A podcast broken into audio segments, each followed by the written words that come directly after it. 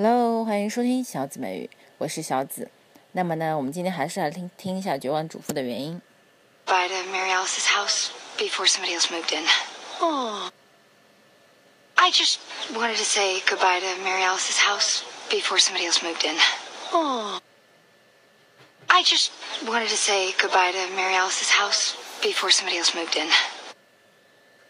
I just wanted to say goodbye to Mary Alice's house before somebody else moved in. Moved in. 首先要注意这个 I just just wanted to say goodbye to Mary Alice's house before somebody else moved in. Say goodbye to somebody. Say goodbye to some something，就是和什么什么说再见。Before somebody else moved in. Moved in 就是搬进来的意思，从外面搬家搬到这个房间。Moved in 搬到这个 house 啊。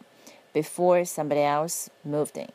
那要发音讲解，我们要注意一下，就是 wanted wanted to say，注意这个 a 双元饱满。Goodbye goodbye to Mary Alice house，这个 house 这个 l 要注意。Before 短音的 b before somebody somebody else moved in move，注意这个 move，然后这个 v 的发音 moved in 连读 moved in。I just wanted to say goodbye to Mary Al- Alice's house before somebody else moved in.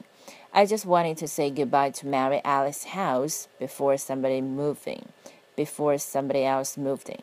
OK，大家都学会了吗？欢迎关注我的微信公众号“小姊妹语”，拜拜。